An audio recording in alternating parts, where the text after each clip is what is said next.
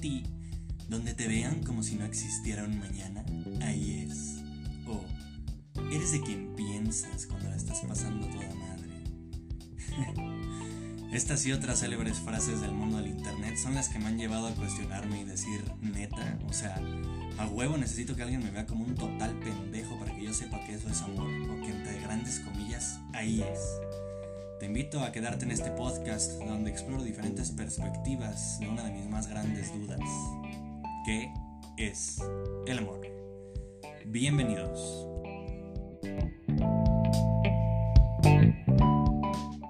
Hola a todos y bienvenidos sean a este episodio número 15 del podcast astral.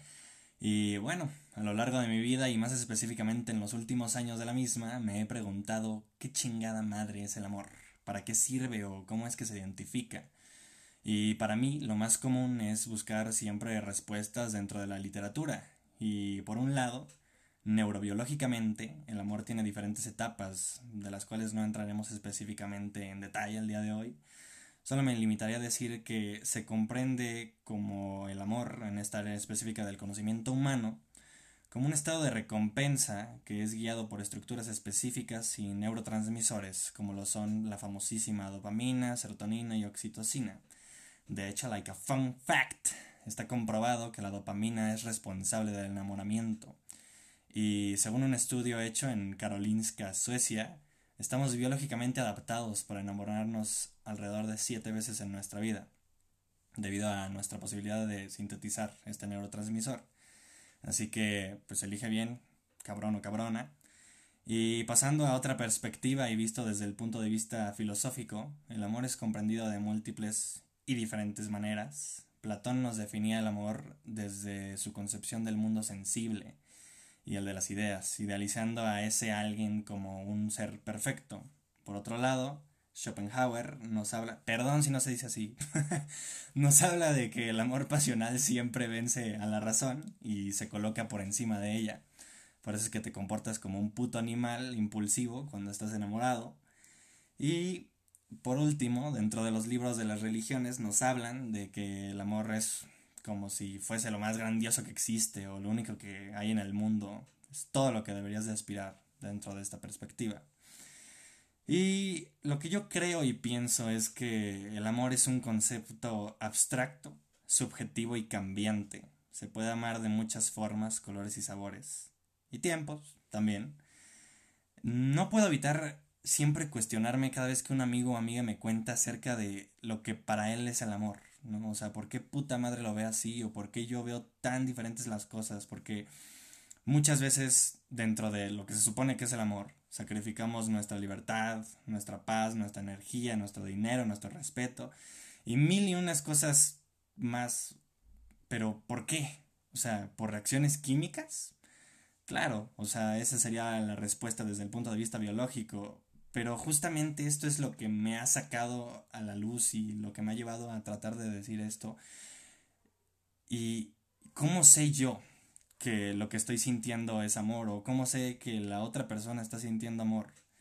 Y bueno, para este cuestionamiento han existido respuestas tentativas, ¿no? Como las putas maripositas en el estómago o esa sensación de total y bruta estupidez eh, pues, de la persona producida por los neurotransmisores que está generando, pero, o sea, realmente eso es amor y aquí es donde vale todo total verga, porque no lo puedo saber, o sea, de igual forma que no puedo saber qué tanto dolor está sintiendo eh, una persona, por ejemplo, o sea, debido a su umbral doloroso, es mucho más difícil imaginar o pensar cómo es que se siente el amor para mí y para otra persona. Y es que pienso yo que hasta cierto punto lo que creemos que es el amor está mediado por condicionamientos.